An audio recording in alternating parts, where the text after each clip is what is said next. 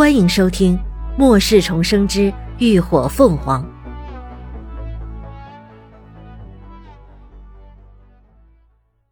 第二百四十三集，合作通缉。抓个屁！他们没动过手，你他妈要我当着所有人的面坏了规矩吗？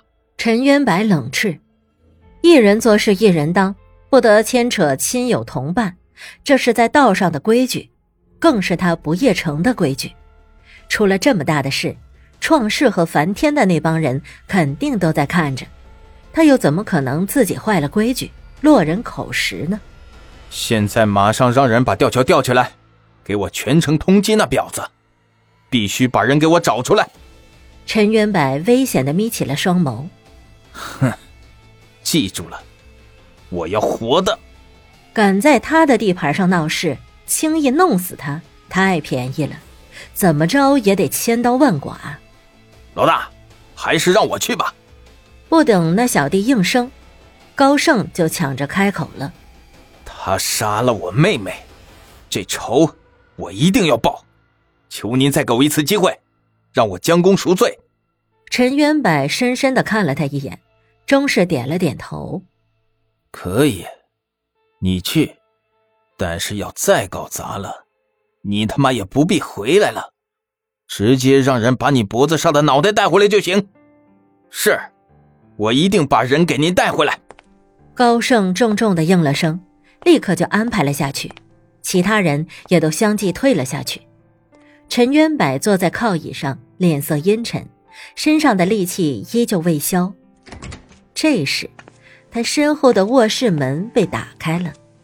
一个长相温润俊然的年轻男子漫步走了出来，他显然刚刚洗过澡，头发潮湿，一身水汽，身上随意披着一件宽大的浴袍，露出一片白皙如玉的胸膛和一双若隐若现的长腿。他自顾走到了酒柜前，各倒了一杯红酒和威士忌。随即端着酒走到了陈渊柏的面前，将威士忌递了过去。陈哥，我上次和您说的事儿，您也该考虑考虑了吧？既然他人已经主动犯到您头上了，你还有什么好顾虑的？男子随意倚着桌边，端着手里的红酒浅酌，原本清澈干净的声音也似被酒所感染，多了丝纯纯的诱惑。陈元柏的目光从他微扬起的修长脖颈划过，眸色渐深，可语气却依旧理智。哼，你们花了这么大代价，就为了弄死几个名不经传的小人物，这可不得不让人怀疑呀。不夜城可是各方都惦记的香饽饽，天上掉下来的馅饼是好事，保不准也就是个圈套。正等着他往里钻呢。他们可不是什么名不经传的小人物。男子勾起唇。长荣基地的荣家就是被他们拉下马的。而且那个放火烧你街的女人，还是连峰的师妹。连峰。陈元柏的眉心一紧。没错，就是烽火战队的那个队长连峰。男子幽声道：“我要是没记错，他和陈哥你也是颇有渊源吧？”陈渊白的眼底闪过一抹阴狠，寒声道：“哼，我早晚会收拾那杂碎的。当初姓连的杂碎大闹不夜城，杀了他诸多帮众，这笔账终有一天要讨回来的。”男子轻轻晃荡着杯中酒。所以你看呐，只要弄死了那些人，你既解了气，又能拿到好处，还能给连峰添堵，一箭三雕的事儿，为什么不做呢？陈渊百眯起了眼，上下打量着他，似是在衡量他所说的真实性。随即猛地灌了一口酒，感受酒精辛辣刺激的痛快过后，开口道。你确定只要弄死了他们，就能给我药剂配方？男子点点头。没错，异能抑制剂和提升剂的配方都会给你。等有了这些配方，你就不用再顾忌梵天和创世那帮人了。以后这个城还是你说的算。说着，他俯身前倾，伸手抚上了陈渊柏厚实的胸膛，轻轻撩拨。怎么样，陈哥，要跟我合作吗？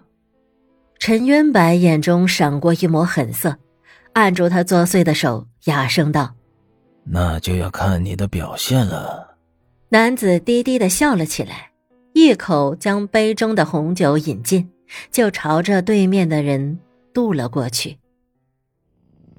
很快，对林鸾的通缉令就在全城下达了，活捉其者能够得到足足五十颗黄金作为赏金，以及一张不夜城的高级黑金卡。一时间，全城都沸腾了。那能把不夜城搞得鸡飞狗跳的女人，究竟是何方神圣？这可是目前为止三大势力所下达的全城通缉当中赏金最高的一次。撇开五十颗黄金不说，那黑金卡每方势力手中就只有十张的份额，可是稀有的很。再加上那女人被通缉的原因。敢公然挑衅不夜城最大一方的势力，那能不让人感到好奇兴奋吗？就连涅槃小队的其他成员也受到了高度关注，投在他们身上的目光充满了不怀好意。可众目睽睽之下，又没有人敢轻举妄动。秦志远等人早就得到了林鸾的嘱咐，完全一副事不关己的模样。他们直接向管事交了摆摊费，就随意找了个空地搭起了帐篷，往地上放了几样东西，就摆起了地摊儿。别说，生意还真不错，多的是想从他们口中得到林鸾的消息，而故意来买东西套近乎的人。最后，秦志远空间里的那点杂物都卖得差不多了，没办法，他们只能定下高价。平时一颗透晶一块的普通香皂，在这儿就得卖一颗粉晶，爱要不要，不要滚蛋。然而事实证明，傻子还是多的是。即便如此，他们摆在地上的东西依旧在不断减少着。而与此同时，被一群人心心念念惦记着的林鸾，正坐在茶楼的一间包间内，在他的对面，除了之前的茶楼管事外，还坐着一个三十岁出头的男人，他长相俊朗，身材硬挺，一身墨色唐装，笔挺周正，手腕上罩着一串佛珠，周身的气势并不咄咄逼人，反倒显得谦和大气。